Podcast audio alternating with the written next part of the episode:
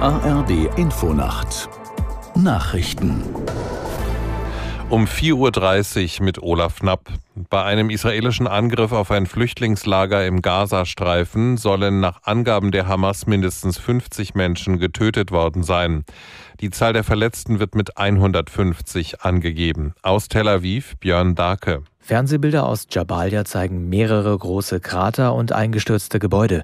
Während die Hamas von Wohngebäuden spricht, meldet die israelische Armee eine Hochburg der Hamas getroffen zu haben. Tunnel seien eingestürzt und mindestens 50 Terroristen getötet worden. Nach Aussage der israelischen Armee toben im Gazastreifen heftige Kämpfe. Die Armee gab bekannt, dass dabei zwei ihrer Soldaten getötet wurden.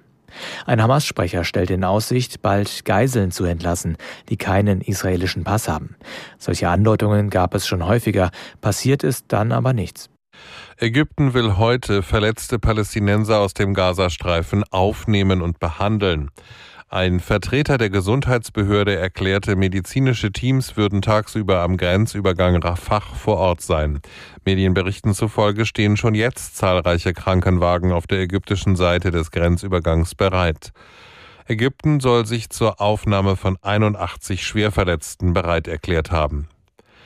In Großbritannien startet heute eine internationale Konferenz zum Thema Sicherheit bei künstlicher Intelligenz. Zwei Tage lang werden Politiker, Wissenschaftler und Vertreter der Branche über Risiken und Regulierungsmöglichkeiten von KI beraten. Aus London Imke Köhler. Obwohl dem Thema KI-Sicherheit große Bedeutung beigemessen wird, musste die britische Regierung wegen ihrer Gipfelplanung im Vorfeld einige Kritik einstecken. So halten es manche für einen Fehler, dass auch China eingeladen wurde. Andere fühlen sich ausgeschlossen.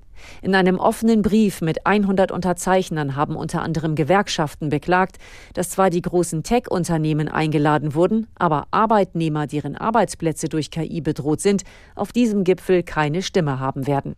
In den USA hat Tesla den ersten Prozess wegen eines tödlichen Unfalls mit seinem Fahrassistenzsystem Autopilot gewonnen. Eine Jury kam mehrheitlich zu dem Schluss, dass das Fahrzeug keinen Herstellungsfehler aufwies. Es ging um einen Unfall, bei dem ein Tesla von der Fahrbahn abgekommen und in Flammen aufgegangen war. Der Vorwurf gegen den Elektroautobauer, der Autopilot und andere Sicherheitssysteme seien fehlerhaft gewesen. Tesla dagegen argumentierte, menschliches Versagen habe den Unfall verursacht.